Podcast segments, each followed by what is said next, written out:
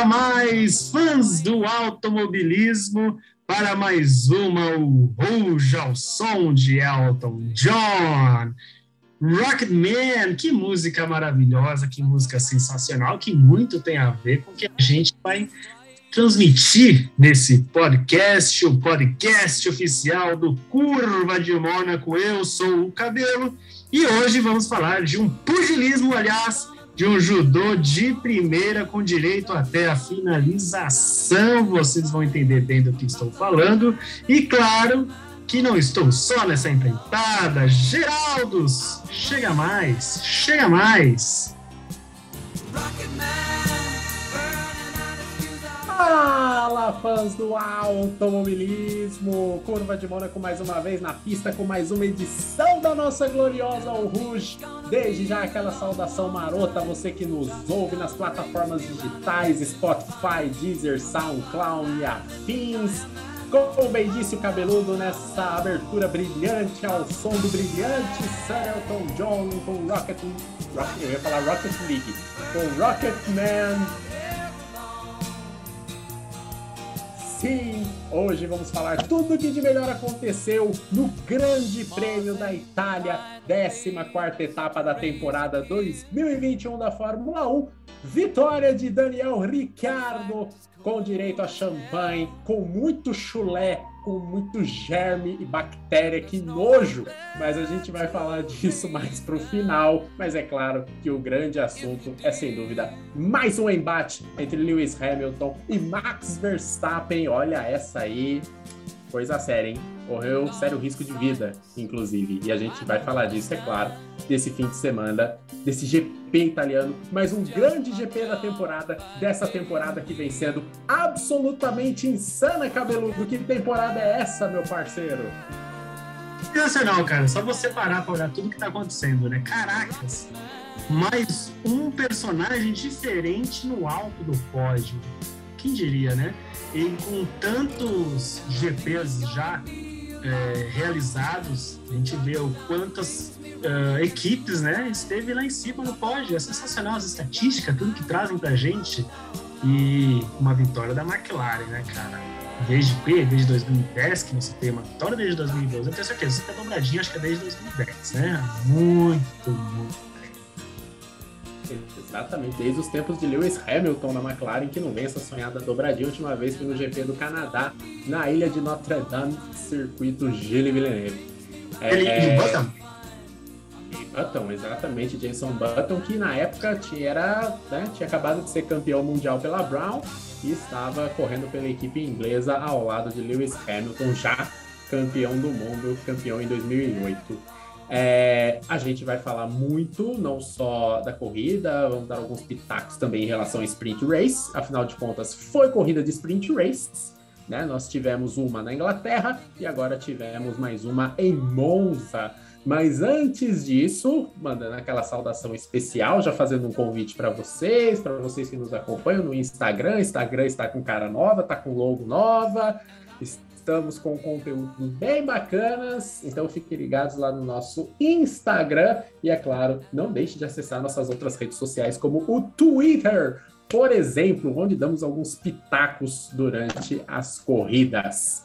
Cabeludo, rápido e rasteiro, no pique! Como diria Roberto Avalone, nós vamos falar agora o que melhor aconteceu direto na Sprint Race, onde nós tivemos o Valtteri Bottas na pole position, cabeludo. Aliás, que fim de semana do Bottas, hein?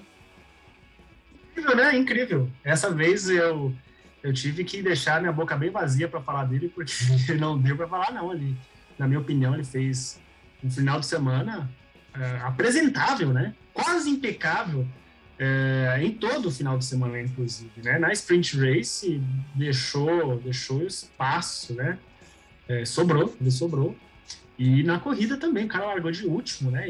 E esteve presente no pódio para fazer carinha de nojo lá no pódio. Então, bota, grande botas e já entrando nessa na, na vibe da sprint race, eu só queria que você me comentasse, aproveitando o nosso escopo que está aqui para nos auxiliar, é sua opinião, cara, sobre o nosso querido Hamilton. Eu achei o Hamilton um gentleman na, na, na sprint race, na qual foi perguntado para o Toto Wolff, ei, o, algum problema com o carro do Hamilton deu um problema na sprint race? Ele, não. Não, o Hamilton que dormiu mesmo. Palavras de Toto Wolff. Não essas palavras, né? mas a gente está doido fora. O que você achou de Hamilton largando e do seu cavalheirismo? Lewis Hamilton, que acabou chegando em Monza como favorito, e isso acabou se mostrando nos treinos livres, né, com o domínio da Mercedes. É daquelas corridas que você olha no calendário e você fala: putz, aqui é Mercedes, aqui é vitória. A, a grande chance de vitória, principalmente, vem nas mãos e nos pés de Lewis Hamilton. E muito se esperava, através da dobradinha da Mercedes, com Bottas em primeiro e Hamilton em segundo, que ao final da primeira curva o Hamilton assumisse a ponta e o Bottas segurasse o reg, fizesse aquele trabalho perfeito de escudeiro, de companheiro de equipe. Mas não aconteceu, em virtude de uma largada horrorosa do Hamilton, que inclusive em entrevistas disse que exagerou na pisada na embreagem, o carro deu aquela patinada e ele pagou muito caro. É, essa largada muito ruim dele causou a ele uma queda para o quinto lugar. E ali ele aprendeu de cabo a rabo todos os centímetros do carro da McLaren. Ele sabe todos os detalhes da traseira do carro da McLaren, porque essa foi a vida dele na sprint race. E muito pelo cavalheirismo que ele teve no início da prova, ali na primeira curva, quando ele dividiu junto com o Lando Norris e ele deu uma tirada com classe do carro, colocou de lado para evitar uma batida. E vamos lembrar da situação, hein? É uma pista que era, favore... era favorável a ele. Ele estava perdendo posições, Verstappen ali na frente junto com o Bottas, o plano caindo por terra, mas ele não bancou o maluco, não, não bancou o suicida. E ele segurou muito bem, deu a passagem, foi realmente um gentleman em relação ao Lando Norris. Acabou pagando caro? Acabou pagando caro no final das contas na corrida, mas eu achei uma atitude espetacular do Hamilton. Eu acho que poderia até ser pior se ele tentasse fazer uma ultrapassagem, tentasse conquistar a posição na segunda perna da curva. Achei muito sensato, achei brilhante ali a manobra dele. Acabou ficando atrás das McLarens, mas eu achei que foi o melhor a ser feito mesmo. Manda, cabelo, manda. Inclusive, o cavalheirismo dele começou antes, né? Porque na hora que ele deu a largada, é, ele estava à frente do, do Norris, né? E na hora que ele deu aquela largada de bosta dele, o Norris veio atrás, pegou o vaquinho e ficou ali emparelhado com o, com Hamilton, né?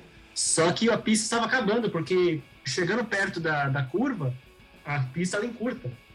E se o Hamilton não tirasse o carro para o lado, o Norris ia, ia ter que comer grama até chegar na curva, ia dar uma maior lambança, porque não ia dar tempo de frear se ele freasse muito brusco e virasse, ele ia pegar, acho que era o Stroll que estava atrás, sabe? Ia ser uma lambança. Então, o Norris, ele foi um piloto assim, muito audaz, muito, muito, muito. Ele arriscou, ele, ele catou todos os culhões da, da geração britânica, tipo a lá Nigel Mansell mesmo, e foi. seguiu a vida e contou muito com o patriotismo, eu acho, né? Eu acho, eu acho que dá para contar que seja isso.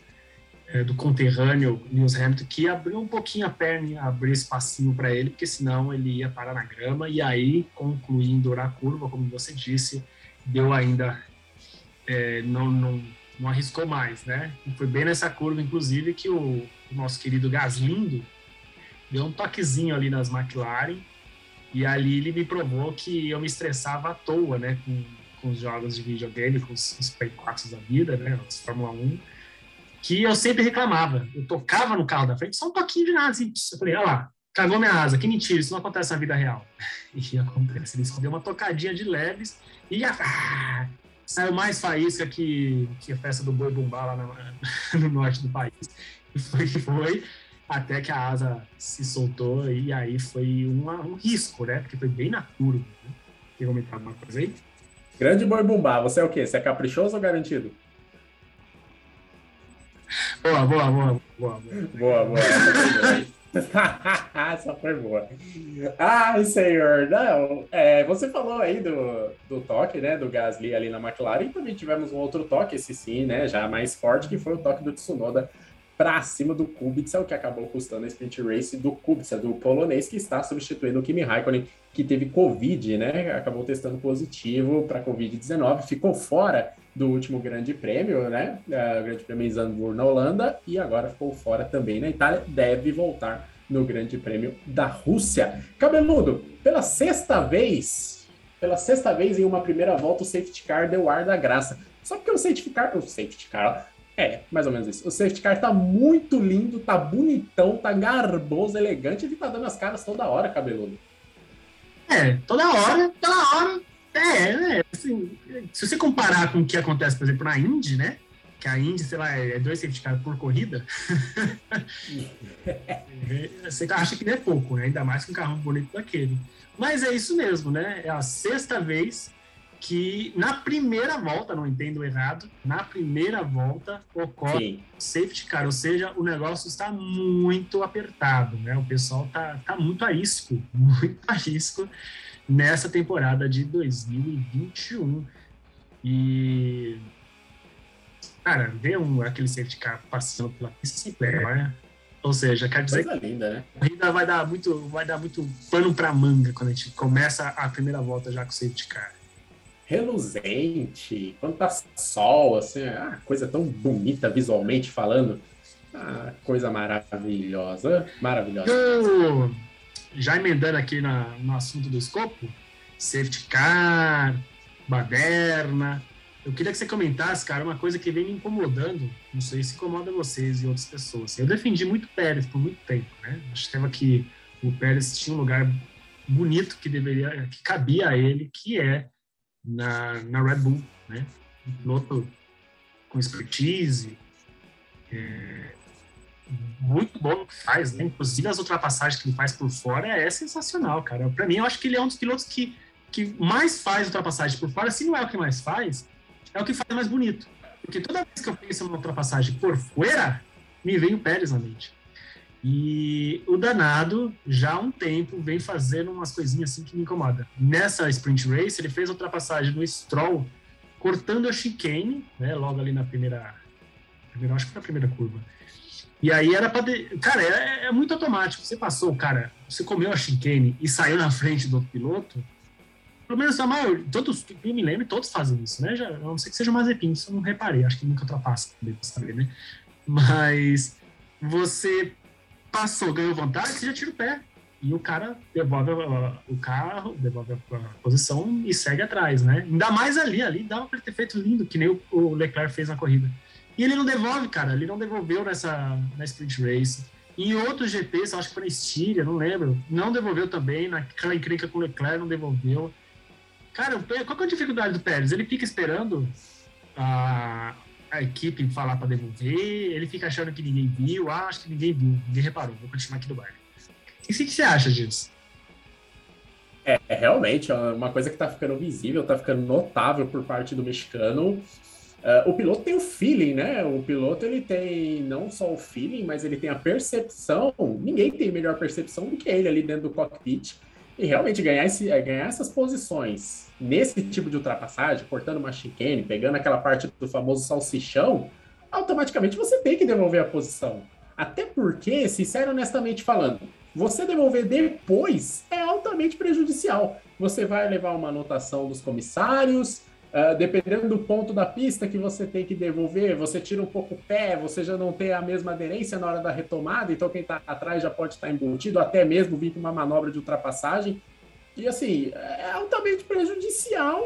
Às vezes ele vai devolver e o cara já nem é mais ele que tá atrás, ele vai devolver. Exato. E aí, de repente, o Stroll já foi ultrapassado para ele. Agora, você vai esperar dois carros agora para devolver para ele, porque o, o Stroll tem que estar na sua frente.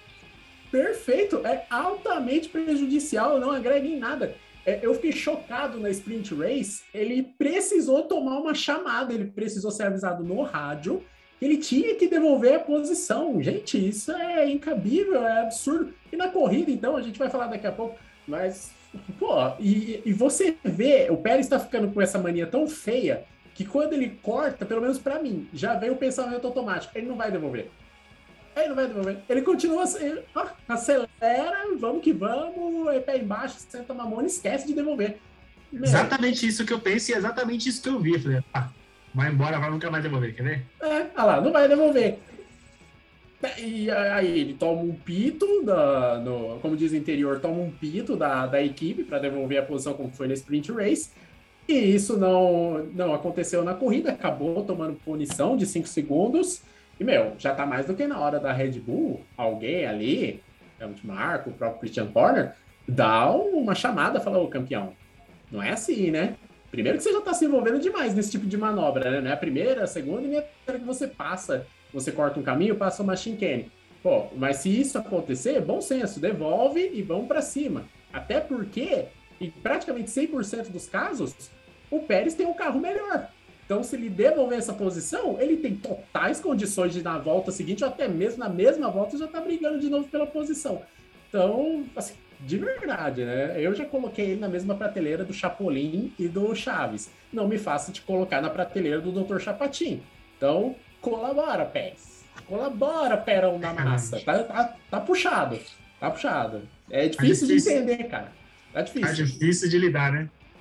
Tá, tá muito, tá puxado. Muito puxado. Antes de encerrarmos o, a sprint race, né, teve, tivemos ali algumas tretinhas, né? É, tivemos a briga ali do Alonso e Vettel, que já é coisa antiga, já é, até é bonitinho de ver, é legal de ver. Você vê uma briga nossa. Flashback, flashback, flashback. Flashback, sei lá. E Evander Holyfield, sabe? Ah, de volta aos índios. Coitado do Holyfield, Jesus amado. Gente. Só que alguém do mesmo nível, né? Sacanagem colocar ele um jovenzinho. Não é todo mundo que pode voltar, não, gente. Pelo amor de é, Deus. Verdade, verdade, verdade. E agora eu queria que você desse aí sua, seu pitaco, não, seu pitaco não, sua opinião sobre a incrível. É, como evoluído está o Norris, né? O Norris Cara, ele tem feito uma pilotagem. Eu ia abordar isso mais na corrida, porque na corrida também ficou muito claro, né? Mas já na sprint race já deixou claro o quanto está preparado o, o Norris, né? É, como bem encaminhado ele está. Como profissional, como piloto, não se deixa levar pelo erro, né? O Hamilton esteve ali atrás dele um tempão e ele não se sucumbia ao erro. É incrível, fazia ótimas linhas de defesa. Eu acho que você consegue falar melhor disso. Estávamos falando disso antes. Fala do, do Norris, cara. Lando Norris, ele deixou de ser aquele rostinho bonito no grid. Sabe? Aquele menininho que chegou no grid de largada, é jovem ainda, uma promessa, pilotando por uma equipe de muito nome, de muito prestígio, mas que não vivia um bom momento, que era a McLaren. E todo mundo olhava para ele e falava: Olha que gracinha esse menino, olha só a alegria dele de pilotar, mas quando ele chegou no grid, pouco se falava da pilotagem dele. Até, de certa razão, né? Até porque ele ainda não havia mostrado muita coisa. Mas hoje, quando a gente olha para Lando Norris, a gente não vê só uma promessa da categoria, a gente não vê o futuro da Fórmula 1. Gente, nós a, estamos vendo a, o fato, o momento acontecendo. Lando Norris já é uma realidade na Fórmula 1. E ele vem mostrando absoluta consistência o grande piloto o grande, é, o piloto que consegue sempre correr na frente, sempre consegue os grandes resultados, ele não é só pé embaixo. Ele é um piloto por completo, mental, uh, esportivo, uh, dentro do cockpit. E o Lando Norris, ele tem tudo isso hoje. Ele está agregando cada vez mais fundamentos. A, a, exibição dele na sprint race segurando o Lewis Hamilton é absolutamente notável. Nós estamos falando de Monza. Monza, motor Mercedes vai falar mais alto aonde? Se não for em Monza. Estamos falando de Monza e estamos falando de Hamilton. Exatamente, Monza e Hamilton. E a, o modo defensivo, o modo de pilotagem, é um piloto que já conhece os pormenores das pistas. Sabe? É, quando vai ser ultrapassado, ele coloca na linha de dentro e fala: Não, você vai ter o lado de fora, Hamilton. Mas você saiba que a próxima perna é minha. É assim que ele está indo. Ele está ficando inegociável nas ultrapassagens. E isso vem sendo extraordinário. E o que você falou foi sensacional dessa parte mental dele, nessa parte de não se deixar levar pelo erro. Pô, você tá lá de, pilotando sua McLaren, você olha no retrovisor, meu Deus, Lewis Hamilton, aquele capacete roxo. Tem muitos ali que perdem o, o tempo da freada, que acabam com o dianteiro direito, só de ver o Hamilton. O Alonso, o Alonso, ele ficou ali segurando o, o Hamilton tempão, chegou uma hora que passou, passou um pouquinho do ponto, queimou o pneu e a, ali já não tinha mais como recuperar, né? Exatamente. O gabarito do cara, olha o gabarito do Alonso e a gente tem o Norris. Exatamente. Então, o Norris ele mantém uma constância. Pode ser quem for atrás dele, com o carro que for, ele vai defender da melhor forma, ele vai defender na melhor linha, usando o melhor traçado da pista. E isso já vem se mostrando uma característica dele. Pisando embaixo, é um piloto de pouquíssimos erros que teve, inclusive, a hombridade de, na corrida da Bélgica, ele mesmo assumiu um erro ali no Rouge quando todo mundo já começou a falar, inclusive eu, das condições da pista, que era impraticável e tudo mais. É, e ele assumiu o erro e falou: não, eu, eu entrei muito rápido, eu perdi o controle, a culpa foi minha. Isso mostra maturidade. E eu tenho certeza que aquilo para ele se tornou um aprendizado, assim como muitas outras coisas que ele vem agregando e vem evoluindo. Lando Norris, eu ainda não digo pronto para ser campeão mundial, então, hoje quem está pronto é Max Verstappen, isso é inegável. Mas ele já está pronto para fazer parte das capas dos games, dos álbuns de figurinhas, do, na lista dos tops no coração dos fãs. Ele hoje faz parte do primeiro gabarito da Fórmula 1 e muito em breve tem tudo para ser campeão mundial. Esse Lando Norris é um espetáculo, Cabelo. Muito bem encaminhado, né? Como você disse, ele não é ele ainda não é um campeão, né? Ele, ele ainda não, não tem todos os. Que ele não tem o currículo de um Max Verstappen, mas ele está muito bem encaminhado. Ele já é uma grande promessa e da geração que tem aí, ele e o Russell são o ápice.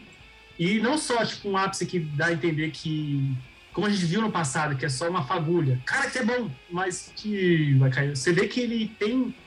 Eles estão muito evolu na evolução, sabe? Eles não têm.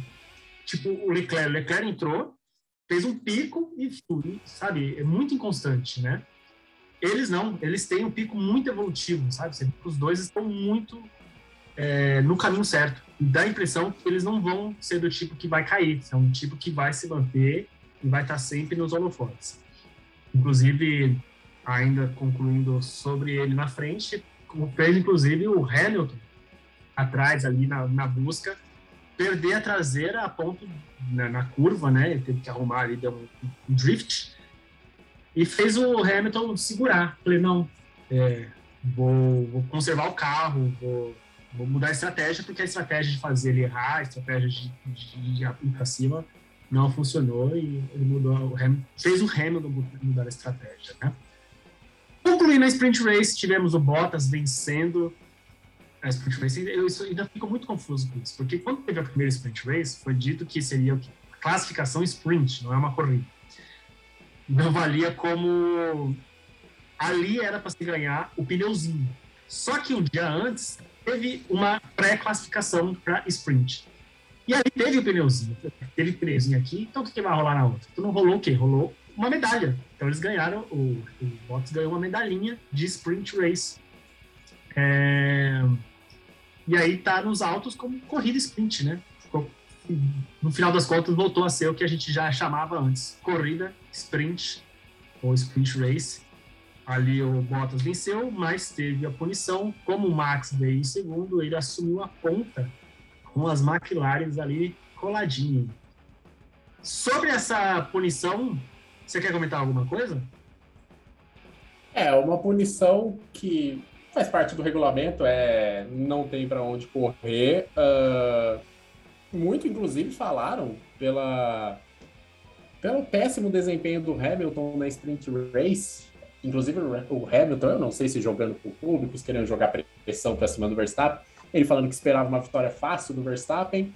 Muitos começaram a apostar até que o Hamilton iria adotar a mesma estratégia. Como ele já está com o motor já gasto, digamos assim, trocar também todo o pacote e largar no final do grid, até porque era Monza. Monza era uma pista, uma pista que favorece muito a Mercedes.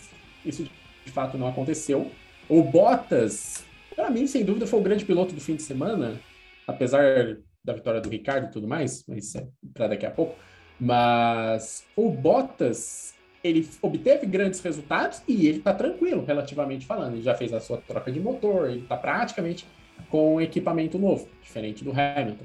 Mas é, seria uma estratégia interessante, não foi adotada, e no final das contas, né, com o que aconteceu, deveria, poderia até ter sido adotada, mas regras são regras, né, e o Bottas acabou sendo punido, mas ele deu um grande show na corrida, né?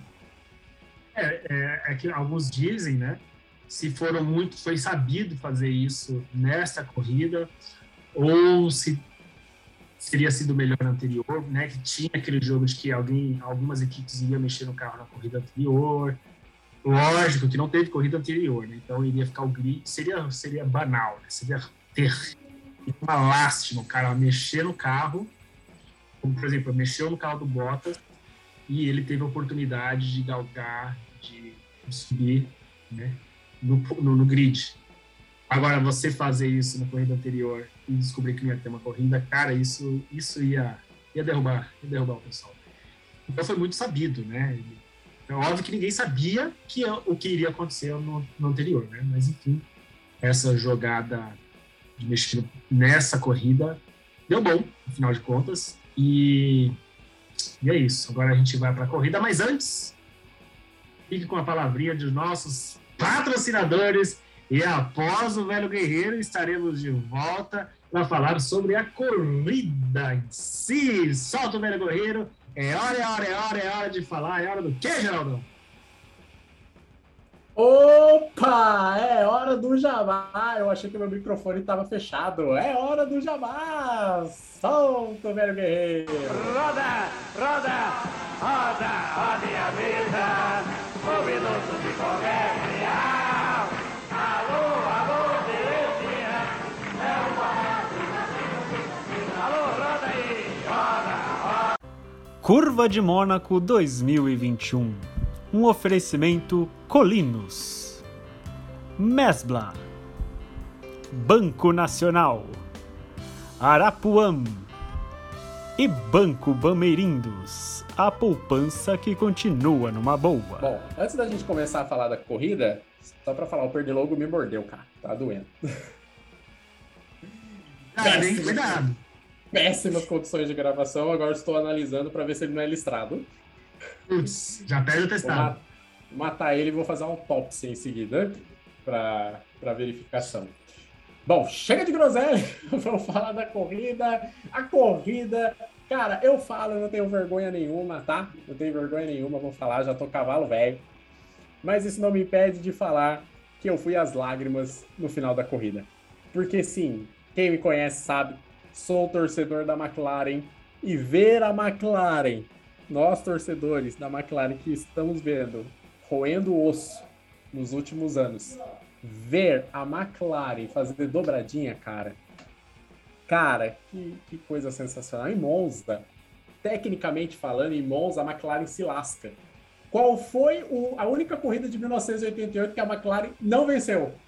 É exatamente isso que eu estava falando com meu cunhado quando estávamos assistindo a corrida. Falei, cara, eles venceram dobradinha, a única dobradinha que teve no campeonato de 2021, a dobradinha da McLaren que não ocorre há 11 anos, no, no GP, o único GP que eles não ganharam em 88, numa temporada inteira praticamente perfeita, que só quebrou a perfeição nesse GP. Eles vieram com uma redenção incrível.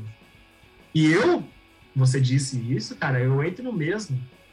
E para mim foi a segunda vez, né? É, me emocionei com essa dobradinha, tão, tal como me emocionei com a vitória de Leclerc em 2019, é, em Monza também, né? A segunda vitória dele, que vi aquela explosão de tifose. Cara, pra mim, foi esses dois, dois ápices emocional mim. Foi sensacional. Pra quem ama automobilismo, sabe o que que é. Foi um domingo muito especial. Quem ama automobilismo foi um domingo especial. E esse domingo especial, ele começou a ganhar forma na largada, né? Que com a punição do Bottas, todo mundo ganhando uma posição, o Daniel Ricardo acabou pulando para a primeira fila, sendo segundo ao lado do Verstappen. E na largada, nós tivemos um Ricardo perfeito. E detalhe, nós estamos falando de um Max Verstappen que vem se consolidando como um ótimo piloto no momento da largada. E ele conseguiu a ultrapassagem em cima do Verstappen, ali foi um ponto-chave da corrida. Uh, inclusive, quando o Ricardo faz a ultrapassagem, talvez tenha passado na mente de muitos, inclusive na minha, ah, daqui a pouco o Verstappen vai passar. Vai passar, vai embora, acabou a corrida. Esse era o nosso pensamento.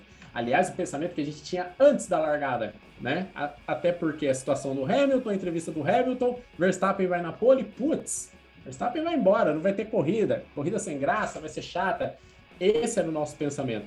Então, quando o, Ricardo passou o Verstappen, da maioria, da maioria, quando o Verstappen passou, quando o Ricardo passou o Verstappen, muitos imaginavam que o Verstappen em seguida ia dar o bote, ele ia fazer a ultrapassagem, quando ele não começou a passar, inclusive muitos começaram a falar que era uma jogada de pneu. Não, ele está economizando pneu, o Hamilton está largando lá atrás, um pouco mais atrás, pneu duro. Ele vai tentar equilibrar a estratégia. Não foi isso que aconteceu.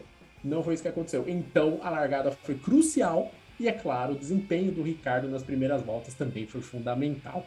Cabelo, já aproveita, fala desse, desse detalhe em relação ao Ricardo e Verstappen, e você já emenda rápido e rasteiro Hamilton passou Norris. Sim, passou Norris na largada e foi para cima de Verstappen e acabou pagando caro. E mais uma vez ele voltou a ver a traseira da McLaren. Explane esse momento pra gente, Cabeludo. Cara, eu vou te falar uma coisa, hein? É, é, havia isso mesmo, essa, essa, essa movimentação de, de ideias, né? Dizendo, ah, acho que vai ser chato, vai ser mais um GP da França. Mas eu vi as McLarens muito bem na sprint, na classificação, né? E, e digo mais, hein? Eu joguei uma partida antes de Fórmula 1 2021 e ali quem venceu, é, jogando no, no Team, né? Quem venceu a corrida foi o Ricardo.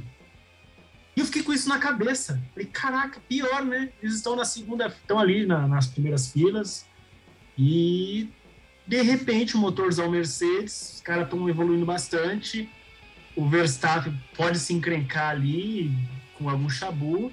E eu sonhei nessa noite da, do, do sábado para domingo com. Eu tive um sonho. Eu sonhei com o, o, Ricardo ganhando, só que na minha cabeça eu pensei, não, eu acho que não vai ser o Ricardo que vai ganhar. Eu acho que esse pódio vai ser diferente, mas quem vai ganhar vai ser o Norris. Inclusive, antes da corrida, eu falei, eu senti o cheirinho de, do cheirinho britânico no, na vitória, né? Lógico que também ficou muito ambíguo o que eu disse, mas tudo bem. Mas sim, largada espetacular do Ricardo.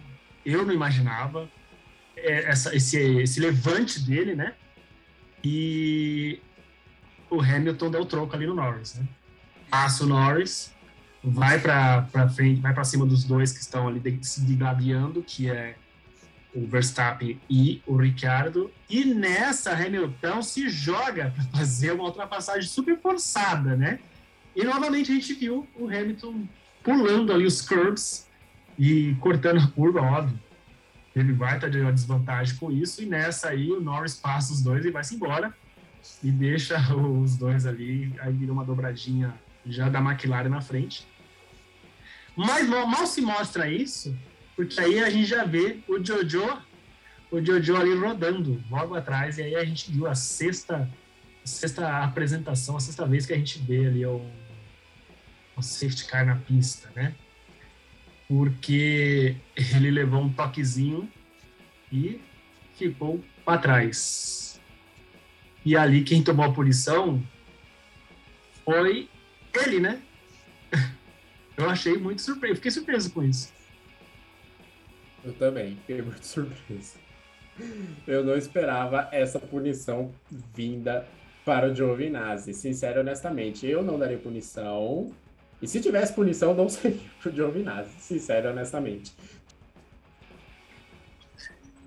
Inclusive Giovinazzi, que vem se mostrando cada vez mais consistente, eu tô gostando cada vez mais do Giovinazzi. E vai se tornar um pecado.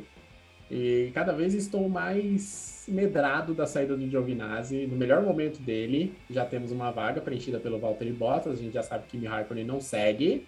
Mas nesse momento não leva a crer que o Giovinazzi vai renovar, não. Apesar do grande momento que ele vem vivendo acabou rodando, né? Acabou tendo aí esse entrever com o Sainz, mas a evolução dele é nítida. E venhamos e convenhamos, ele vem dando um chapéu no Kimi Raikkonen nas últimas corridas. Então, né? Ô, Jojo, que, que momento, hein? Aí eu não sei se é o Giovinazzi que está com medo de perder seu, seu cargo, né? E tem feito um trabalho incrível nas últimas corridas, principalmente nessas últimas mesmo. Ele tá, você vê a, a, a Alfa Romeo bem meio pelotão pra cima, cara. A gente não via isso, por exemplo, em 2019. O cara tá. A Alfa Romeo era lá embaixo, junto com a Haas. disputando corrida com a Haas. E agora ali, lá em cima. Ali na frente, falei, caracas, impressionante. E é realmente um pecado a gente ver é, se isso acontecer, né? Afinal de contas, é uma evolução. Ele é um italiano, e a Alfa Romeo, né, querendo ou não, tem o seu sangue italiano. Acho que que é um grande pecado com a evolução que ele tem tendo. Eu acho que, a não ser que coloque o De Vries no lugar dele, né, que aí seria uma troca até que justa para a equipe, que vai ter um, um cara gabarito, mas não seria nem justo para o De Vries, que eu acho que ele é um piloto que merece um. Ele tem potencial para ter um carro melhor, né? Sei lá. Se bem que com a evolução que está tendo, ah, no ano que vem, com as novas regras, a gente pode ter uma Alfa Romeo né? bem mais competitiva. Fale um pouco do Ocon. Eu ia fazer essa pergunta para você.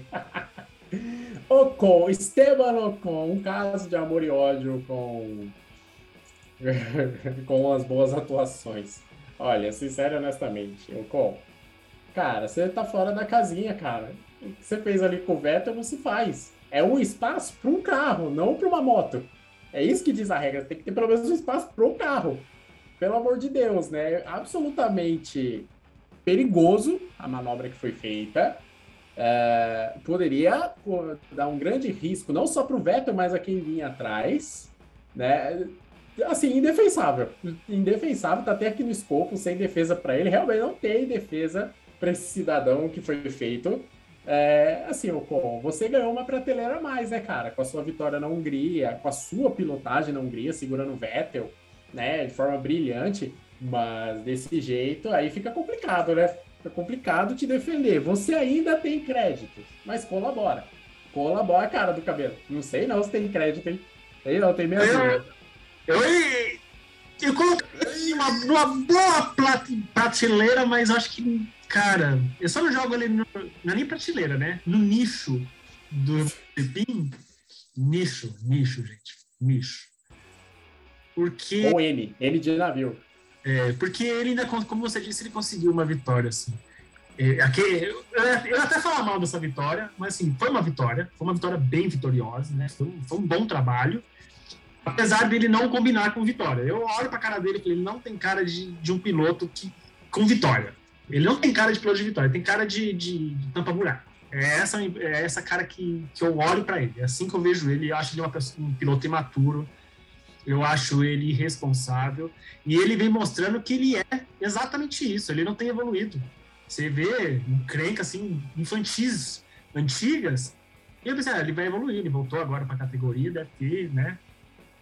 Deve estar num, um, um, um passo à frente. Tá nada, tá nada. Você vê nos treinos, acho que inclusive na, na Bélgica, o Norris tentou, foi, ele ficou enrolando né, na pista, o Norris foi passar ele no treino mesmo, e ele foi lá e jogou o carro, assim, é nítido ele vir puxando o volante, jogando o Norris para a grama. E novamente aí você vê que ele puxa a mão para fora da, da curva para depois entrar para a curva, ou seja, ele não foi reto entrou, ele jogou para cima do Beto para depois entrar, é uma coisa ridícula, horroroso, totalmente indefensável. Ó, eu não vou nem continuar falando, porque senão eu vou vou maltratar demais esse pobre francês. Mas, cara, tá fora, fora de. Não é. Não, vou parar por aqui. Chega. Bora decidir a corrida, cabeludo. Bora decidir essa corrida. Vamos falar do povo lá da frente, o pelotão da frente, e vamos falar do assunto da corrida. Temos 28 minutos ainda. Nosso tempo não estourar. Hoje nós estamos pessoas profissionais.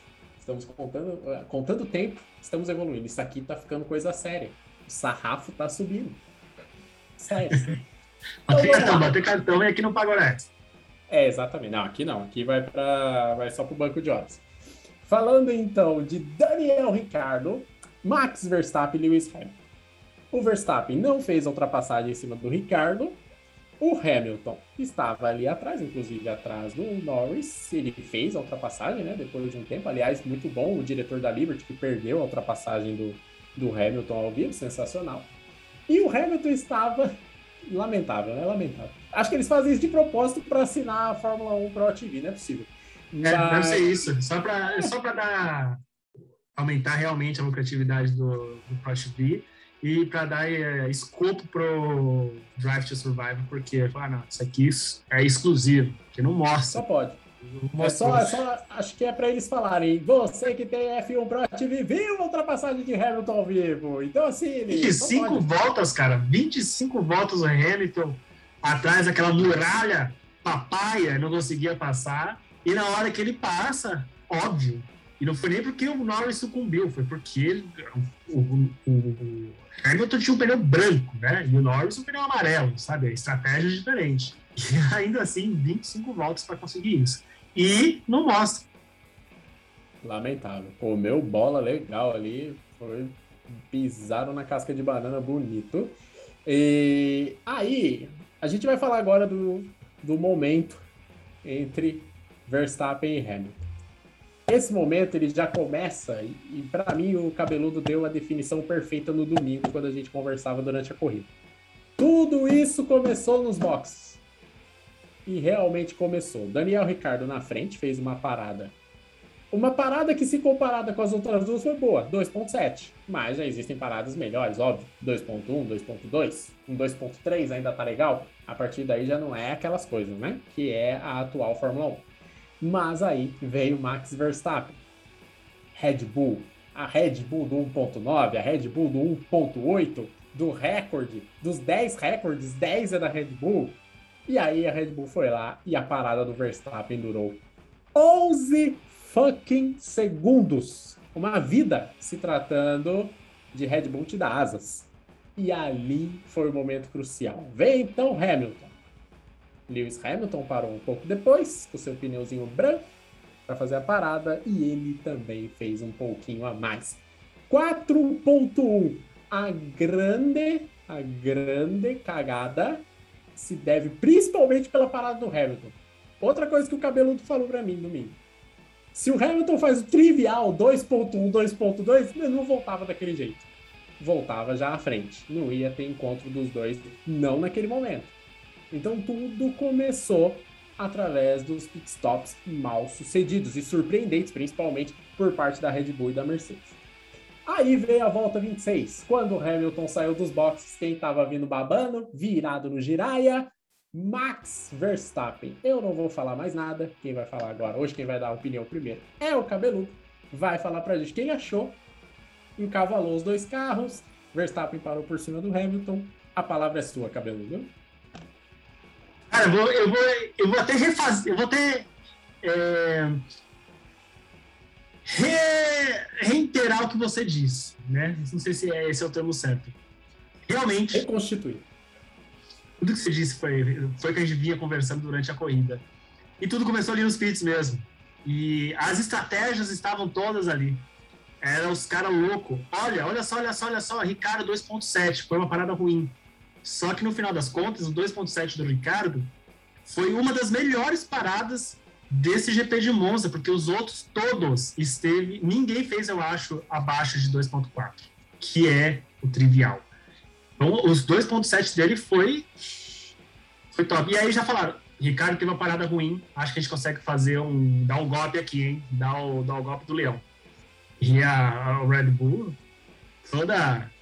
Claro, tem confiança, né? Eles sabem como fazer o negócio. Só que aí eles estavam em Monza, né, cara? A casa da Ferrari. E ali teve, rolou aquele intercâmbio. Com certeza rolou um intercâmbio do, dos mecânicos da Ferrari com ou da Red Bull, ou, ou contratar estagiários. Ah, não deu tempo de chegar os funcionários da, da Red Bull, vamos catar os, os italianos aqui, que já são funcionários da Ferrari, né? Os, os que ficam no banco, nos reserva, e vai fazer nosso trabalho. Porque esses 11 segundos é com certeza um trabalho de Ferrari. Eles que fazem. É, é, é.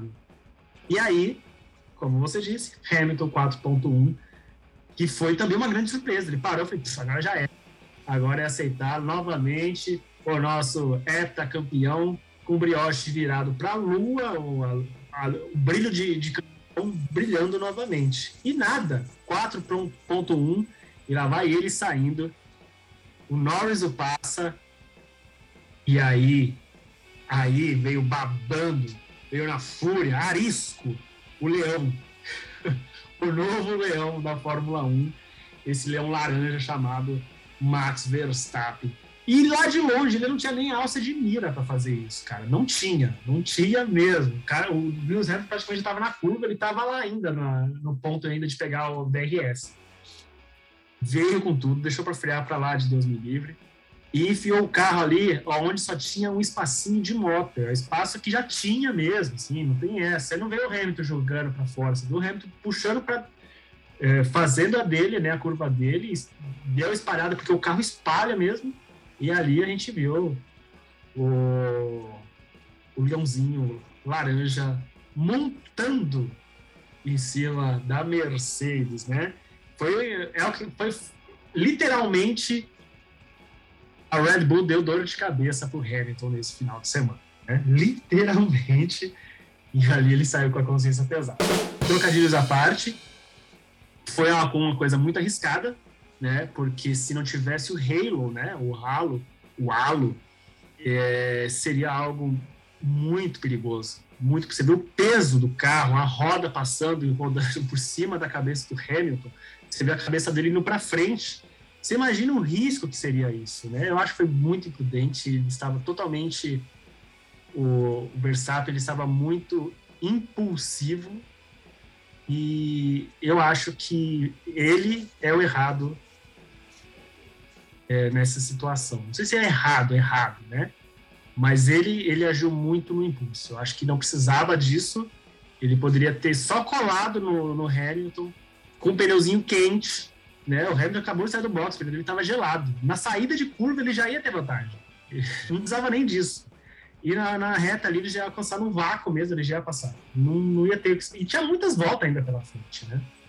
Então eu acho que ele foi muito precipitado e repetido. Tudo isso foi decidido nos boxes. Se ele fizesse o tempo de Hamilton, ele já teria saído da frente. Na verdade, não na frente, mas ele sairia numa condição de fazer a- a- o ataque certo, né? De forçar o Hamilton a reduzir.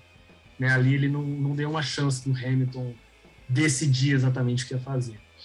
E o Hamilton é a mesma coisa, né? Se o Hamilton tivesse feito dois segundos a menos, dois acho que ainda é muito, muita coisa para a equipe Mercedes, né? 2.1 acho que não é algo comum das outras equipes fazer, mas o 2.4 ele sairia bem a ponto de não ter essa chance. Ali onde o Verstappen estava, ele não avançaria por mais um segundo. Então. Sua opinião? É, ah, realmente, erro, talvez uma palavra forte, mas alguém passou do ponto. E quem passou do ponto foi o Verstappen. É... Naquele momento. Para! Você não tá defendendo o Hamilton? Eu não acredito nisso. Zoeira, continua. Ah, pois é, né? Nesse caso não tem como. Nesse caso, é, realmente, o, Verstappen ele não tinha alça de mira. E a gente está começando a ver. A gente já teve grandes rivalidades na Fórmula 1. Talvez as duas principais: Hunt e Lauda, Prost, Senna. E a gente via dois pilotos, duas rivalidades, em que a gente já sabia as cartas que estavam na mesa, desde o começo da temporada. Pega, por exemplo, é, e Hunt. O Hunt é aquele cara que, se for necessário colocar a vida dele em jogo na curva, ele vai colocar. O Boa Vida, o cara que não assume muitos os riscos. Do outro lado, um Lauda que é metódico, que é o cara que faz todos os cálculos, que é o cara absolutamente concentrado, um esportista do modo que se pede, né? O cara que leva a sério a profissão dele. A gente sabe as cartas que estão na mesa. Uma coisa que vem me chamando a atenção, a gente vê essa rivalidade se formando e ficando cada vez mais forte entre Hamilton e Verstappen. A gente, a gente ainda tem carta que está virada para baixo. A gente ainda não tem cartas que a gente ainda não viu dos dois pilotos. Eles estão se tornando dois pilotos egocêntricos, dois pilotos que estão ganhando características a gente está vendo versões que a gente ainda não tinha visto de nenhum dos dois no decorrer da temporada. É, é, eles estão vivendo uma metamorfose durante a temporada e nós estamos assistindo isso. E se a gente for analisar, vamos pegar dois pontos dessa corrida. Primeiro, o início da corrida do Hamilton, quando ele passa o Lando Norris. E ali ele já vai babando para cima do Verstappen, numa condição que também não era para ele passar ali. Não tinha espaço para ele. Isso não é comum de Lewis Hamilton. O Verstappen, ele já não é mais aquele garotão de 17 anos, aquele menino que tentava passar em Mônaco a 300 por hora na rascasse. Não. Ele já é um cara que já adquiriu experiência, adquiriu casca, não vem cometendo mais erros bobos, mas, pô, não tinha lugar para ele passar ali. Você falou bem, é, ali era um ponto, tinha um espaço para uma moto. Ele estava com o pneu quente, o Hamilton de pneus frios, ele ia sair numa ótima retomada. Ali é zona de DRS depois daquela curva. Ele tinha tudo para passar. Por que arriscar ali? Mas a hora que ele viu, é igual o touro quando vê o vermelho. Quando ele viu o Hamilton ali, ele sentou o pé e freou realmente para lá de Deus me livre. Eu vou tentar passar aqui mesmo. Se dane. Sabe? Assumindo riscos desnecessários. Então, nós estamos vendo os dois adquirindo outras características adquirindo outras situações que a gente não está habituado. E ali, sem dúvida, para mim também, o Verstappen passou do ponto. O Verstappen, realmente, graças a Deus que existe essa coisinha agora chamada Halo. Halo, como você quiser, aí da sua região. É igual Pebolim, né? Totó, depende da sua região. Halo. Eu chamo de Halo.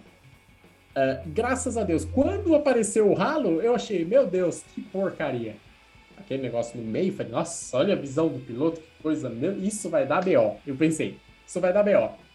Realmente, se ele não tivesse, já teria dado muito BO. Tendo em vista o Grosjean no Bahrein, que hoje está aí na Fórmula Indy, graças ao ralo. E o Hamilton, no mínimo, no mínimo, teria uma lesão gravíssima. Teria um acidente seríssimo com a cabeça dele, com as questões de coluna, aquele peso todo forçando a cabeça dele para frente. No mínimo, isso para não falar o pior, que realmente poderia ter acontecido. Então, graças a Deus existe o ralo. E esse nível, essas cartas que começam a se virar na mesa, já nos brindou em alguns momentos, como na Inglaterra, tudo, tudo aquilo que aconteceu. E agora na Itália, né? Nessa, nessa disputa em que um ficou em cima do outro. O Verstappen acabou em cima do Hamilton. A questão humana, eu também acho que o Verstappen pisou na bola. Quando fala, pô, não vai nem ver como é que o cara tá, eu iria. Tipo, eu tô com o cara, eu tô em cima do carro do cara, se eu sair, a primeira coisa que eu vou ver era ver o carro. Ver como é que ele tá. Mas aí é uma questão assim, humana própria do Verstappen. Né? Eu vi muita gente falando, ah, não é o Ayrton Senna com o Eric Pomar, Não é mais recentemente um Vettel com o Norris. Mas aí é uma questão pessoal do cara. Eu não quero muito entrar nesse mérito. Mas, de fato, é, foi surpreendente. Eu acho que dessa vez, nesse caso, o Verstappen passou do ponto, mas nós estamos vendo os dois saindo de zona de conforto estão espanando. Espanaram. E ainda tem temporada, viu? E tá ficando cada vez mais forte. Eu mandei até um Twitter pro, pro cabeludo. Daqui a pouquinho a gente vai ver Piquet e Salazar, se continuar desse jeito. Né? A gente vai ver um Piquet Salazar, pode ter certeza. Então, realmente, foi surpreendente a tentativa de manobra do Verstappen. Foi surpreendente terminar daquela forma. E nós vimos os dois postulantes ao título ficando na caixa de brita. O que abriu caminho completo, não só para o Ricardo, para o Norris e para a McLaren, para a disputa da, da vitória, que acabou se consolidando. Então, realmente, cabeludo, estamos vendo uma rivalidade que os dois estão saindo da casinha. É, foi uma, um pensamento bem a lá uh, uh, rivais anteriores, né? Inclusive Schumacher e Hill, uh, se, se dá para enquadrar nesse perfil, né? Mas foi bem essa cara mesmo. Tipo, ou eu faço a curva ninguém faz. É, essa questão de. É, falo novamente, repito. Às vezes fogem umas palavras tão, tão simples na minha cabeça. Repito, é, o Verstappen realmente passou do ponto. Ele não tinha necessidade disso. Chegou babando ali e foi bem o que você falou, né? Foi é um touro vendo uma flâmula vermelha e foi para cima. Não sei se tem a ver com o que aconteceu na primeira volta, né, como você disse, mas você vê um, um perfil, um, um, um, perfil do Hamilton em jogar o carro em cima dos curbs e não causar algo, um acidente, porque o, o, Hamilton poderia ter forçado ao ponto do, do Verstappen, tirado os dois logo no começo, e não fez, né? Ele e o Verstappen poderia ter se jogado no Curbs, no Curbs e não jogou, né? Ele preferiu enfiar o carro ali no espaço da moto e tirou os dois. Mas assim, em relação a sair do carro e não ver o outro piloto, cara, isso aí para mim é, é muito fofoquinha, sabe? É muita coisa no ar, sabe? São coisas desnecessárias. Eu acho que isso não, não, não complementa a corrida. Isso aí é de cada um. E eu vi muita gente crucificando o Verstappen. Muita gente. Muito, como se fosse se ele tivesse cometido o pior crime. Cada um tem a sua hum. posição. Por isso que eu falo, é pessoal do cara. Sabe? Sim, Vai sim. entrar nesse mérito. É corrida. Vamos falar da corrida. Então, isso. assim, eu vi muita gente pegando pesado mesmo. Faz parte da personalidade de cada um, né? Você vai ver o, o, o Vettel, quer dizer, ele, fez, ele passou direto, não olhou. Cara, é dele, é o, perso é o personagem que ele é o Vettel parou e foi lá ver o Norris, é sensacional, é um baita de um ser humano, mas o cara que não fez não, não deixa, não é um, um, cara baixo, não é um cara vil, é o personagem dele. É, esse é o meu ponto de vista, claro, né?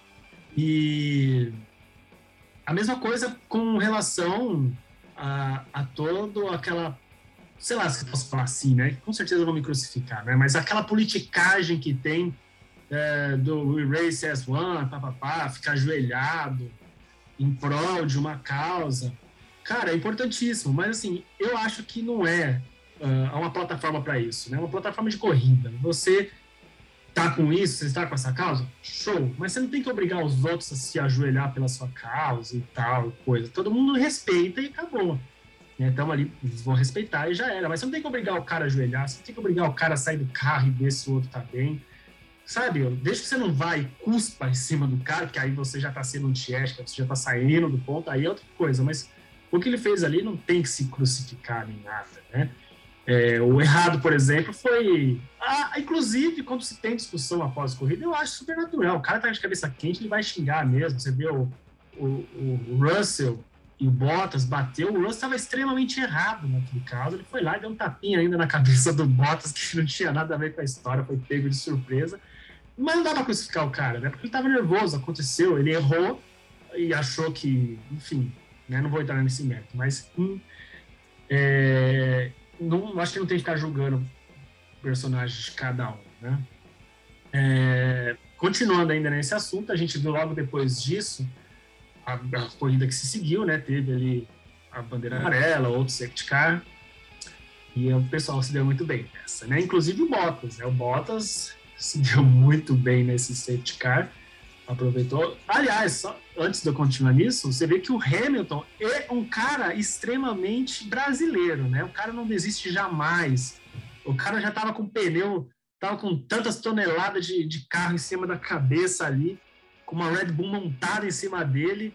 E ele fazendo o quê? Ele dando um ré no carro. Ele queria tirar o carro de qualquer jeito e voltar para a corrida e mostrar o dedo do meio pro, pro, pra Red Bull, né? Já pensou se ele consegue tirar aquele carro ali de baixo e segue o baile, cara? Ia ser uma coisa incrível, impressionante. E, e já vimos algo parecido, né? Já viu o Hamilton passando direto na curva, arrebentando o carro, volta lá pelo, pelo espacinho lá dele, volta, arruma o carro e segue, volta ainda pro pódio, né? A gente já viu isso algumas vezes.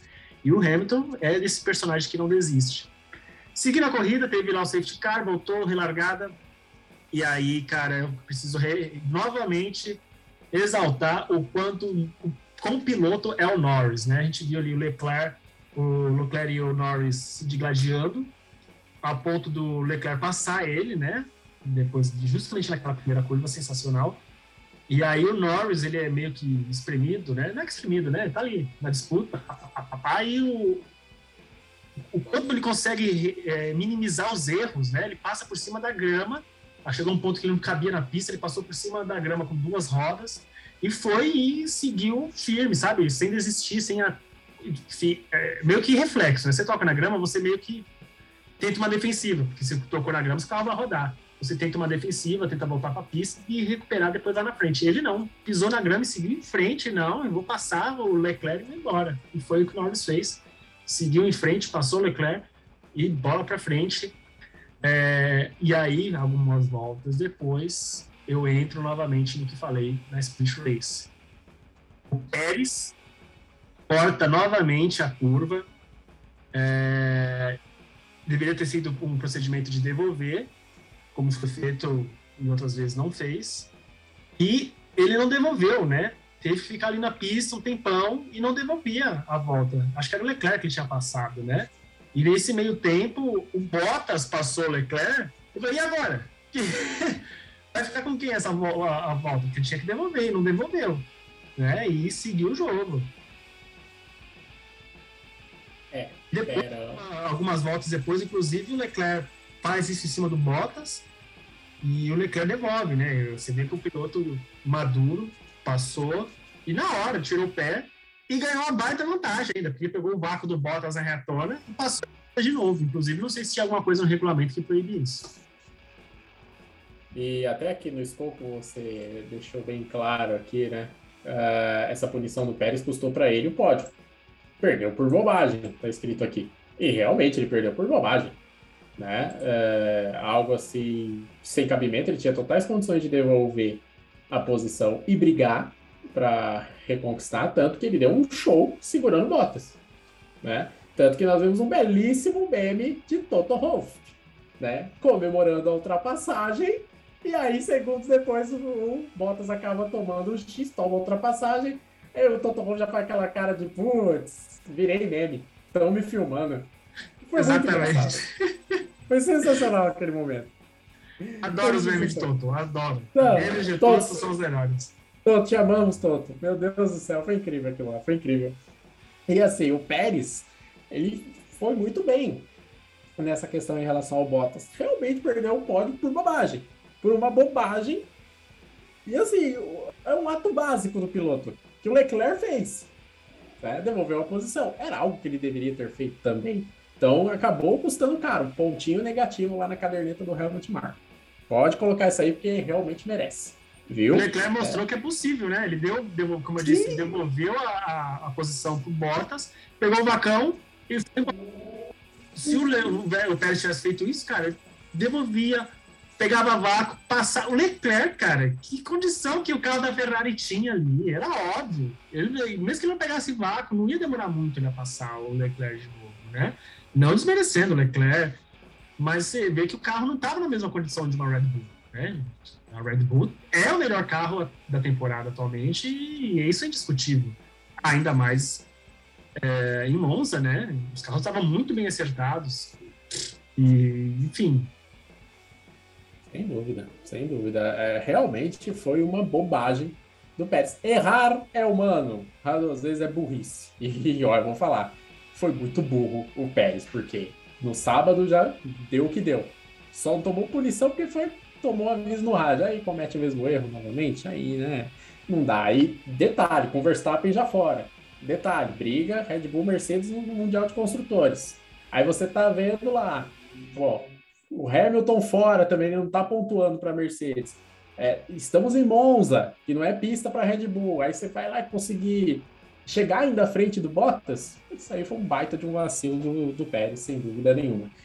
Para o final da corrida, Cabeludo, você esperava que íamos ter uma disputa? Ou, nossa, se isso acontecer, seria uma baita sacanagem, né? Uma troca de posição, Norris e Ricardo. Mas eu vou reformular a pergunta. Você esperava uma tentativa de briga do Norris com o Ricardo? Ou você esperava que ia ficar naquilo mesmo? Eu não acreditava que o Norris ia passar. Eu achava, eu acho o Norris está é, é um piloto melhor atualmente. Ele está melhor que o, que o Ricardo. Né? Os resultados mostram isso. E ele estava rápido, ele estava mais rápido, inclusive como eu notei no escopo, ele estava mais rápido do que o Ricardo.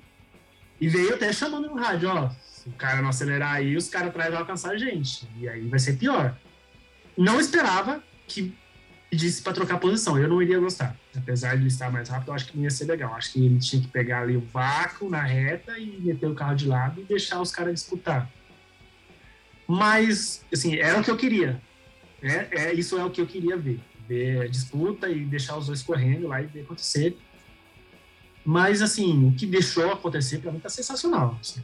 Ah, segura aí, não sei se foi a hora da equipe segura o reg aí, falou pro Norris segurar o reg. Até porque se ele fosse tentar fazer isso, ia desgastar o pneu, forçar, tarará, né? Então ia ser prejudicial para ambos, né? Para a McLaren. Então era mais fácil, ó, só traz os dois carros para casa, não muda de posição, é mérito do, do Ricardo ter conseguido chegar aí e você não conseguiu antes, fiote, agora você fica aí porque a gente não vai mexer em nada. Então, assim, não sei se foi uma hora da equipe para não passar, mas, show. Os dois ficaram contentes, merecidíssimo. E, e é isso. Eu estava me cagando de medo, essa é a palavra certa, de haver uma troca de posição, de verdade. Pela condição do Norris, essa briga dele com Bottas pela terceira colocação no Mundial de Pilotos, eu estava com muito medo. Meu Deus do céu, não façam isso, por favor. Não façam isso. Vai ser muito anticlímax, muito antidesportivo e uma sacanagem com o Ricardo. E graças a Deus, Deus abençoe aí a quem teve a hora, Zac Brown, mais o povo que teve a ideia. Mas, ó, é na pista. É na Você pista. chegou a pensar que iria acontecer isso mesmo? E assim, eu. Cheguei. Por ser Cheguei. da McLaren e das coisas que a gente vem vendo, assim, eu, acho, eu achei que a McLaren não faria isso, assim, de verdade. Cara, Acho que se fosse a Ferrari, se fosse a Mercedes, com certeza, sem menor dúvida. Mas a McLaren eu achei que realmente não. E olha que o Norris é, é o queridinho da McLaren, é o queridinho do Zac Brown, é o queridinho do automobilismo em geral. Só que ainda assim eu falei, mano, ele não vai fazer isso. Ele, ele sabe o quanto é o peso que isso carrega. Eu, eu, eu tinha essa visão. Falei, mano, eu confio nesse gordinho aqui, eu confio nesse gordinho que é o Zac Brown. Cara, eu vou falar, realmente eu pensei. Eu pensei e juntei tudo isso. Da, do prestígio do Norris perante a McLaren, perante ao mundo do automobilismo, o momento dos dois, o quanto o Norris hoje está representando para a McLaren, o quanto um terceiro lugar do Norris no campeonato de pilotos significa para a McLaren. Né? A questão dos pontos no Mundial de Construtores tava, é, era ali mesmo, independente da inversão de posições, era uma dobradinha. Mas, cara, eu realmente fiquei com muito temor em relação a isso. E felizmente não aconteceu. Ficou na pista e o Ricardo sentou a mamona também nas últimas voltas, tanto que ele se deu ao luxo da vitória, cravando a volta mais rápida, cruzando a linha de chegada com a volta mais rápida. Cara, tem como não amar Daniel Ricardo? Eu vi uma frase, inclusive o Sérgio Maurício falou né, durante a transmissão: Ricardo não tem 32, ele tem 64 dentes, cara o sorriso desse cara, ele, ele, exala coisa boa, sabe? Ele exala good vibes. E, esse é Daniel Ricardo, esse é o australiano. E ver ele pô, ele veio ano passado como a, a imagem da esperança da Renault, da, do ressurgimento da Renault, uma Renault que muitos colocavam como a grande equipe para 2022, 2023, e o Ricardo era a pedra fundamental desse projeto. E isso não aconteceu. Foi uma temporada pífia do Ricardo para as bem apesar dos pódios que ele teve, tatuagem e afins, as corridas em que ele não chegou a, ter um pódio, não chegou a pontuar, ficaram muito marcadas. Ficou um selo negativo na passagem dele na Renault. E aí ele vem para a McLaren e ele toma um banho do Norris na, na, primeira metade da temporada, um chocolate. Aproveitando que o patrocinador é o chocolate, ele toma um chocolate do Norris. Então, para muitos ali, putz, a carreira do Ricardo acabou. É daí para uma equipe lá do final do grid e depois ele vai para outra categoria do automobilismo. Já era. E ele faz esse fim de semana primoroso, primoroso nos treinos, na sprint race, a largada em relação ao, ao Verstappen, a manutenção da posição nas primeiras voltas é notável. É, a gente viu o Ricardo na sua essência. Aquele Ricardo da Red Bull 2016 e 2017, sensacional. Ele passou por problemas, inclusive problemas pessoais, né? Com a perda do pai e tudo mais. E é bacana ver isso. A volta por cima, uh, o retorno, não só do piloto, mas do ser humano. E essa vitória foi fundamental. Eu agora tenho expectativas de um Ricardo ainda mais forte para fazer um, um ótimo, um ótimo restante de temporada. E aí sim, né? 2022 é quase uma loteria. Como que vai ser nas novas regras e tudo mais? Como vem a McLaren? Independente se ela vir mesmo com a força que imaginamos que ela tem condições de vir, o Ricardo pode ser uma peça fundamental e um dos protagonistas da próxima temporada. Essa vitória ficou nas mãos perfeitas, sem dúvida nenhuma. E parabéns ao Norris também, pela pilotagem, pelo senso. E foi muito bacana ele falar: não, eu ainda vou ter a minha chance. Eu ainda vou ter, eu ainda vou ganhar. A gente tá falando do menino que é a grande esperança da McLaren, já teve é, dois pódios na terceira colocação, buscou agora um segundo, mas pô, o primeiro estava muito perto dele, né? Ele poderia muito bem tentar, ele poderia, mas não. Ele deu toque no rádio, mas pensando muito também na equipe. E aí, quando o Ricardo começou a chinelar também, pô, bacana. Foi lá, a alegria dele, tomou champanhe lá da, putz, da sapatilha do Ricardo. Foi sensacional. É para bater uma foto e emoldurar. Foi o dia da McLaren. Foi tudo perfeito. Por isso que eu fui às lágrimas, cabelo. Sensacional. Foi um show à parte, né? O, o foi um show à parte. E o que você falou do Norris é realmente, né? Ele não saiu ressentido, né, da corrida. De repente tem essa questão também, não soltou ali, é porque não mostra todos os rádios, né? A gente tem que parar pra pensar nisso, né? Falar, ah, o cara tá chegando aí. Só que é óbvio que o cara do rádio deve ter falado, então, ele não tá correndo não é porque ele é lerdo, não é porque ele não sabe correr. Tá correndo porque ele tá conservando o carro, né? Ele entrou com uma estratégia diferente, né? Parará, parari. Então, assim, não adianta forçar o carro agora e chegar no final, tô sem pneu, e aí você vai ter aí o um Bottas vindo com, com bufando também, né? Ou a Red Bull chegando. Então, assim, é mais fácil conservar o pneu agora e forçar nas últimas voltas, for o caso. Então, tem todo esse jogo, assim, ele chegou, deu aquele abraço gostoso de equipe, lindo de ver, é, sem ressentimento, falou, não, vai ter minha chance, super consciente, super na vanguarda do sucesso, né? Tipo, não, não tem que ser agora. Tudo bem, sabe, ele veio bem vestido da camisa, né? Sabe, você vê que a equipe estava plena ali, estava bem vestido, a equipe estava nas mãos certas, com dois pilotos certíssimos, honrando, honrando muito bem as papaias. E, eu acho que o pódio inteiro foi um pódio perfeitamente honrado, né? Você vê ali o Ricardo o Norris e o Bottas, que fez um incrível trabalho, saindo de último, indo para o pódio em terceiro, sabe?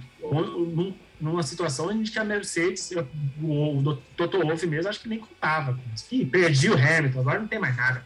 Não, tinha lá um Bottas, que nem é mais piloto Mercedes, né? Já é, já é claro isso, já está considerado, é, que vai estar tá indo pro para Alfa Romeo. É... E foi um pódio completo, com direito ali ao show, e estava, todo mundo estava esperando ali a bebida do champanhe na sapatilha com direito à carinha de nojo do Bottas, que nem se arriscou, né? Mas ali todo mundo da, da McLaren provando dos germinhos do Ricardo, que inclusive, como você disse, ele teve alguns problemas no passado, você via que ele estava meio murcho, vazio, assim, e nessa corrida ele estava íntegro, pleno, completo, né? Então, foi sensacional do começo ao fim e merecidíssimo. E agora, já no fim do podcast, vamos passar um pitaquinho, só os resultados do que mais aconteceu no automobilismo principal, né? Fórmula Indy e WRC. Geraldão? Antes disso, antes da gente já passar rapidinho, rápido e rasteiro pela Indy. Peraí, pelo... tem o resultado do campeonato, né? Exato, e o resultado é classificação antes, cabeludo. Piloto do dia. É pesado, hein, cara? Piloto do dia. Piloto do dia. Ai, cacete. Eu acho que é o Norris. Piloto do dia, Lando Norris. Lando Norris, porque ele segurou o Hamilton sem errar, sabe? Porque ele tinha o Hamilton lá atrás e tá certo que lá na frente tinha o Ricardo com o Verstappen, que é o, é o tinha um leão rugindo atrás, né? Mas sei lá, hein? Você vê que o, o, o leão não estava sendo audaz como ele foi com o Hamilton, né? é uma coisa de se pensar. Tipo, se fosse o Hamilton que estivesse na frente dele, não o Ricardo, eu acho que esse acidente já teria sido antes, inclusive. E não, ele estava bem ponderante, enfim, mas eu acho que os dois foi muito justíssimo, né? Mas eu coloco na mão do Norris mesmo, porque ele é ele não tem o tempo de experiência do Ricardo, né? O Ricardo só, só acordou para a vida. Isso tiver mérito, né? Mas é, esse é o Ricardo que a gente conhece. O Norris é o Norris a mais. Evoluiu. Meu ponto de vista. É, eu vou de Ricardo, piloto do dia. É, acho que ele foi perfeito na, nas posições, nas circunstâncias que ele se encontrou durante a corrida. E ele se colocou nessa posição. Isso é muito importante para a largada espetacular, passando do Verstappen. Ricardo, o meu voto vai para ele, mas se tivesse o voto de piloto do fim de semana, esse para mim seria Valtteri Bottas, por incrível que pareça. Mas o Bottas fez um fim de semana brilhante. Brilhante. Então, aquele fim de semana que se não tivesse sido já feito o anúncio dele para Alfa Romeo na próxima temporada, já levantaria o burburinho de novo. Ah, acho que agora ele fica, hein? Vixe, depois dessa aí, hum, vai sair não. Ah, não vai. Mas ele já está anunciado como piloto da Alfa Romeo. Lembrando, George Russell será o piloto da Mercedes. Para a próxima temporada, rapidinho a classificação. Classificação do Mundial de Pilotos, vou falar o top 10. Max Verstappen é líder com 226,5, com Lewis Hamilton 5 pontos atrás, 221,5. Valtteri Bottas é terceiro, se consolida na terceira colocação com 141 pontos. Lando Norris é quarto com 132.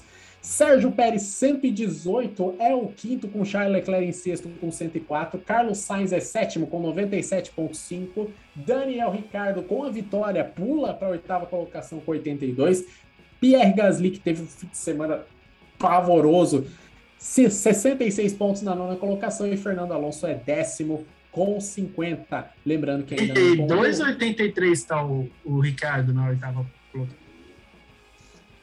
82. 82 points. Bom, pelo menos segundo a fonte, segundo a, o site da ESPN. Ele está. Porque no outro site que eu estou olhando aqui está 82.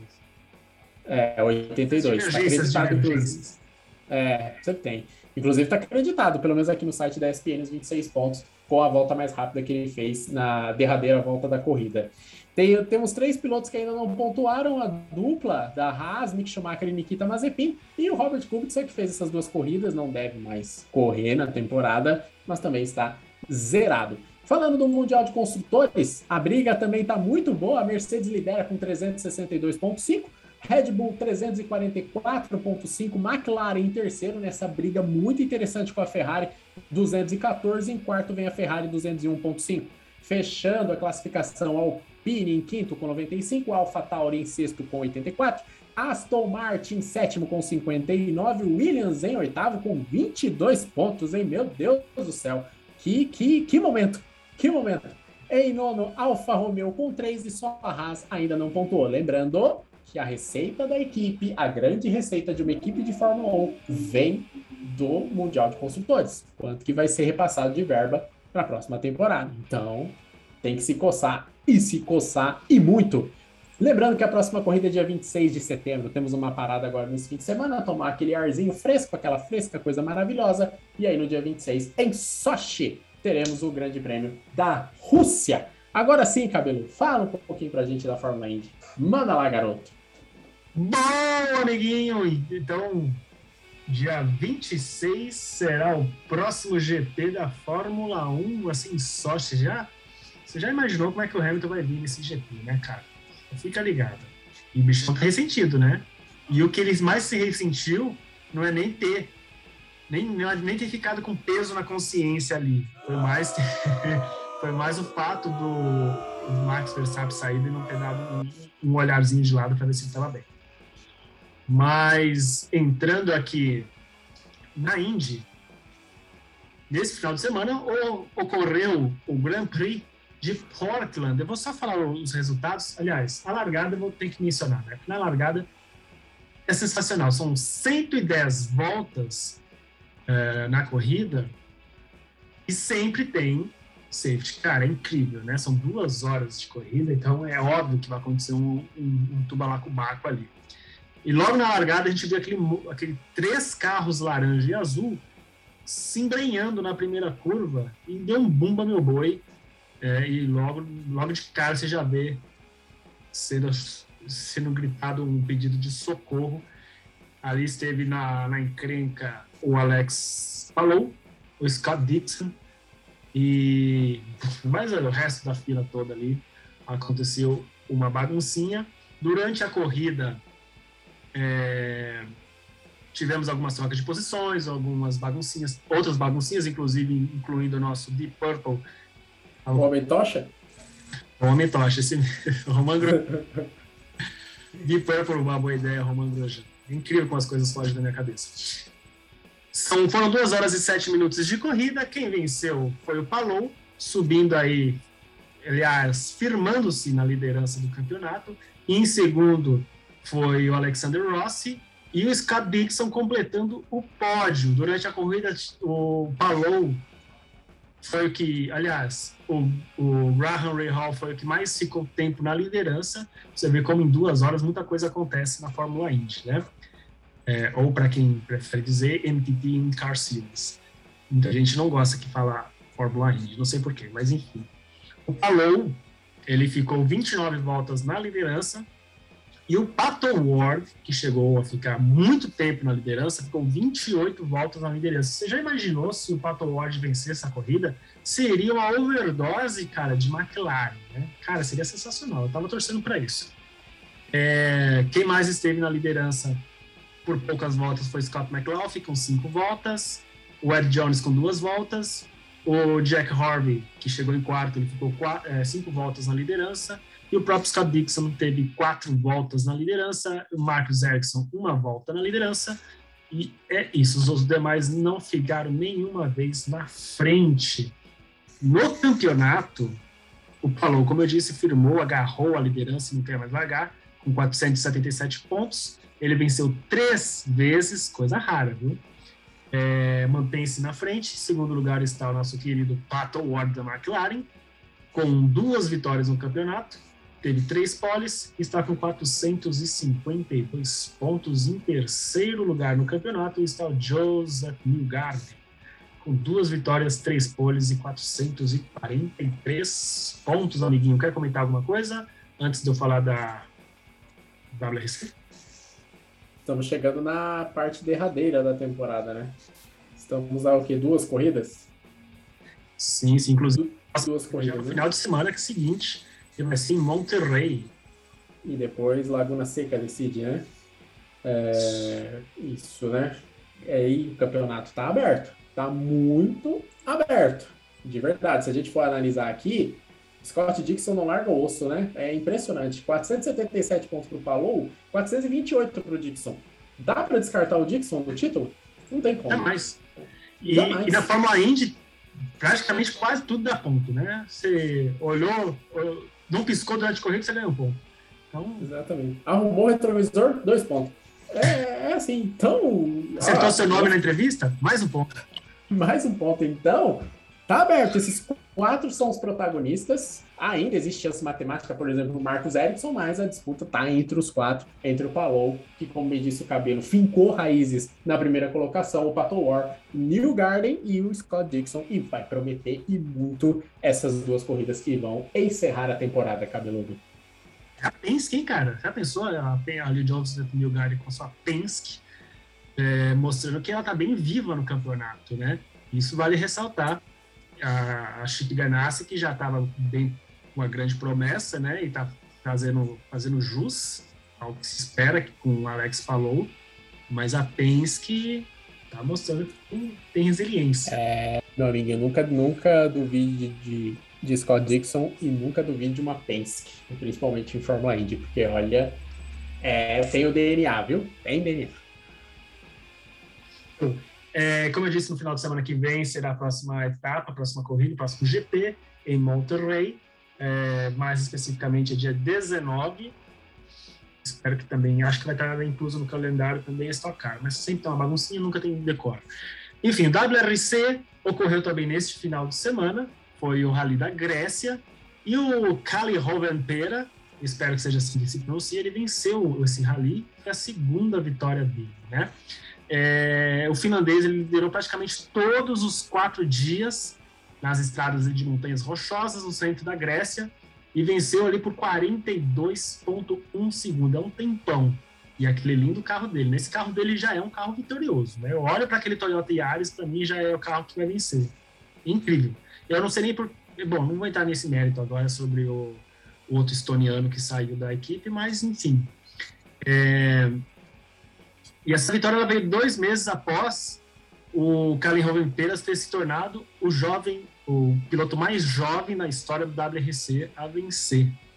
O Oitana que terminou, que é um carinha que sabe muito bem a potência que tem o Toyota Yaris, ele terminou em segundo lugar, é, depois de alguns sustos né, durante o rally.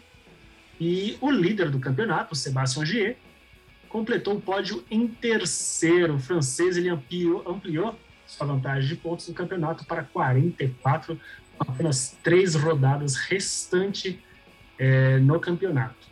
E aí agora, após a ausência de... Aliás, o próximo rally vai ser na Finlândia, novamente. Já teve outro com o nome de Ártico, e vai ser a prova mais rápida do calendário. Dia 1, 2 e 3 de outubro vai ser a próxima etapa na cidade de um monte de consoantes que eu não sei pronunciar.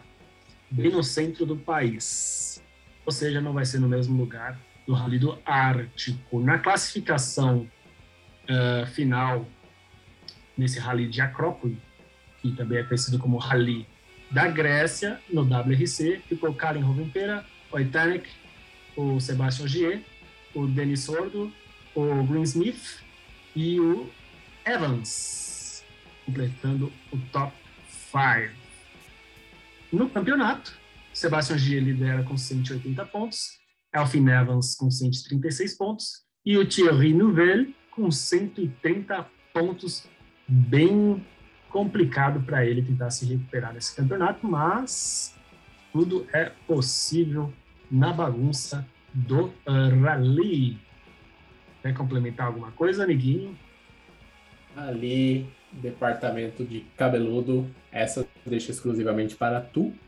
Uh, é, a gente vai chegando ao fim deste podcast, só que antes, antes, antes, só fazer um lembrete muito importante, principalmente por cabeludo que estará lá em Interlagos.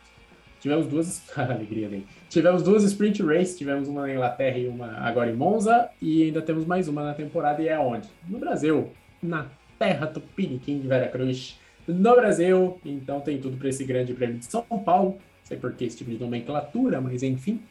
Né? teremos uma grande. Não faz sentido isso, mas Você realmente não sabe o porquê, cara. Você tem que assistir É. um pouquinho. O jornal. Politicagem. No jornal tá claro, cara. É, politicagem à parte, né? Mas vamos lá, né? Vamos, vamos fingir demência aqui, vamos fingir que a gente não manja. Mas enfim, mas enfim. Galera, nós vamos chegando ao final deste podcast. Chegamos à reta final. Agradecendo, é claro, a sua audiência. Hoje eu já vou me despedindo aqui. Tchau, cabeludo. Cabeludo vai encerrar o podcast pra gente. Ao som de Rocket Man, com o grande Sir Elton John. Não deixe de seguir nossas redes sociais, Instagram, estamos com logo nova, coisa linda de Deus. Também o nosso Twitter, fiquem de olho, e também outras plataformas. Ah, inclusive o Cabeludo vai assistir daqui a pouco, como Van Premiere. Ó, falou bonito, né? Vai ter um teaser do conteúdo que estará rolando lá no TikTok, né? Nosso TikTok. Sim, nosso TikTok com algum um quadrinho bem engraçadinho, também alguns vídeos bem engraçadinhos, então fiquem de olho, não deixem de seguir, certo? Siga nossas redes sociais que teremos novidades, Ah, nos acompanhem, estamos por aí, estamos nas páginas amarelas, no Tinder e tudo mais, e é claro, não deixem de se cuidar. Se cuidem, vacinem-se, vacina salva vidas, vacina é muito importante, que Deus abençoe a todos nós. Vamos vencer essa batalha. Ainda não vencemos, mas, como diz o interior, haja o que hajar, iremos vencer. Tenha certeza. É isso. Eu vou ficando por aqui. Geraldão, dando área, pegando meu banquinho e saindo de mansinho. E agora com vocês, essa voz aveludada, essa voz com deleite de mel, de cabeludo, para encerrar o podcast de hoje. Forte abraço, fãs do automobilismo. Obrigado por nos escutar até aqui. Vou também me despedindo, mas antes eu gostaria de ressaltar é, e pedir que vocês tenham um pouco de, de, de pondere né, as intempéries sonoplásticas que ocorrem durante os nossos podcasts, afinal de contas, nós fazemos de maneira remota e desta forma sempre vai acabar ocorrendo sons de gatos, sons de cachorro, sons de carros derrapando, de criança gritando, mãe, já fiz! E várias outras coisas que acontecem aqui na vizinhança. Então eu peço que vocês é, relevem isso. É, siga a gente nas redes sociais, no TikTok, no Facebook, no Instagram, no YouTube. A gente está perto de conseguir os mil. Cara, é, é, a gente está tá indo aos pouquinhos, aos pouquinhos, tá? Já, logo a gente chega nos mil, vai ser sensacional quando isso acontecer. Somos pequenos, mas a gente ainda vai dominar o mundo. Gostaria de relembrar, aliás, de alertá-los, de lembrá-los, de avisá-los. Vocês que estão escutando agora ainda não sabem disso, olha só, a Fórmula 1 2021 liberou o GP de Portimão e que e que circuito espetacular, ó. Eu falei mal desse jogo há um tempo? Justamente porque eles entregaram o serviço Delta, mas está começando a soltar essas DLCs aí. E eu adorei o circuito. É óbvio que ainda não vale o valor, mas eles conseguem fazer um afago no nosso coração com, o GP deles, tá? É, lembrando que. Não lembro o que eu ia falar. Mas enfim, Vejo vocês no próximo podcast. Vocês escutaram até aqui o Rush, o podcast oficial do Curva de Mônaco. Um abraço. Fique com o som de Rocket Man, última curva desse podcast Bandeira Quadriculada. E aquele abraço veloz. É nóis! Valeu, galera!